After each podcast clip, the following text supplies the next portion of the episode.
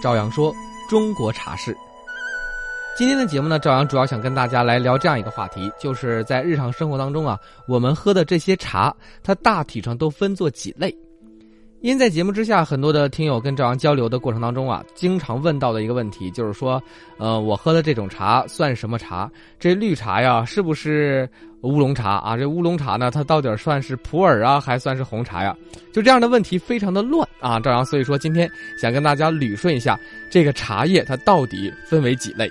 当然了，咱们这个茶叶的分类方式，按照不同的类型，呃，不同的侧重点和不同的角度呢，有很多种分类。那今天的节目呢，张主要跟大家说一下这个茶叶最基本的一种分类方式，就是咱们所谓的俗称的啊，这个茶分六色。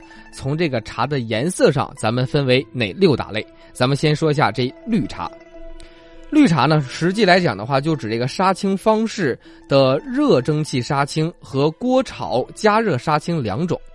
以这个热蒸汽杀青制作的绿茶呢，称作蒸青绿茶；以这个炒锅加热杀青的方式制作的茶呢，有三种干燥方式。根据干燥方式不同呢，又分作炒青绿茶。烘青绿茶和晒青绿茶啊，换句话说，就是我们用一种极特殊或者极快的方式，让这个鲜茶叶的水分快速的干掉、蒸发掉，保持茶的香气。下面咱们说第二种呢，就是红茶。红茶呢，按照制作方法的不同呢，可以分为小种红茶、功夫红茶和红碎茶三类。其中啊，这个小种红茶有正山小种和外山小种之分。功夫红茶呢，又分为大叶功夫茶和小叶功夫茶，而这个红碎茶呢，又分作叶茶、碎茶、片茶、末茶四个品级。下面咱们说一下这个青茶，这青茶呢，就是咱们口中俗称的乌龙茶。所以啊，大家在这儿要记好了，这乌龙茶呢，它不单指某一类茶，而是某一个大的品类的一个总称。这乌龙茶呢，主要是产区于福建、广东、台湾三个省份。因为这个品种品质啊存在着一定的差异，所以乌龙茶呢可以分作闽北乌龙、闽南乌龙、广东乌龙和台湾乌龙四个地方。这个闽北乌龙主要代表呢就是武夷山的岩茶、闽北水仙、肉桂、闽北乌龙等等。下面啊，咱们说一下这个白茶和咱们生活当中啊这个比较常见的一个茶类。这个白茶呢，因为这个树种、原料采摘标准不同呢，分为这个芽茶和叶茶之分。而这个单芽制作的称作银针，就是我们品类当中啊最佳名贵的白毫银针。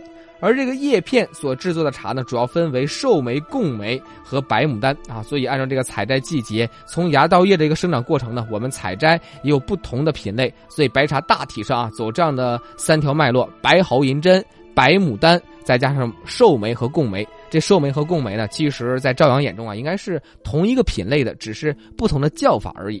下面我们来看一下这个黄茶，我们生活当中并不是特别常见的一个茶的品类。这黄茶呢，根据原料芽叶的嫩的程度大小，可以分为黄芽茶、黄小茶和黄大茶三类。这黄大茶呢，采摘的是一芽两叶，或者是一芽三叶，甚至还有一芽四叶。而这个黄小茶呢，采摘是比较细嫩的芽叶加工而成的，主要包括北港毛尖儿。尾山毛尖儿、平阳黄汤等等，而这个黄芽茶则是采摘最嫩部分的这个芽尖儿，由这个一芽一叶组成的这个茶，主要包括君山银针、蒙顶黄茶和霍商黄芽等等。所以这样的一个茶，我们北方并不是特别的流行，但是大家如果对这个茶的品类还是比较，呃，有一种热爱的话，可以找来尝一尝。下面啊，我们来说一下这个黑茶。这个黑茶的主要产区呢，就是湖南的黑茶、湖北的老青茶、四川的边茶和云南的黑茶、广西的黑茶等。而按这个品种上分呢，这个黑茶的种类呢，主要是三尖花砖、浮砖、黑砖四种。其中啊，这个三尖是指的是一级黑毛茶压制而成的天尖用二级黑毛茶压制而成的这个贡尖以及三级黑毛茶压制成的生尖在这儿啊，张必须要补充几句啊，我们通常。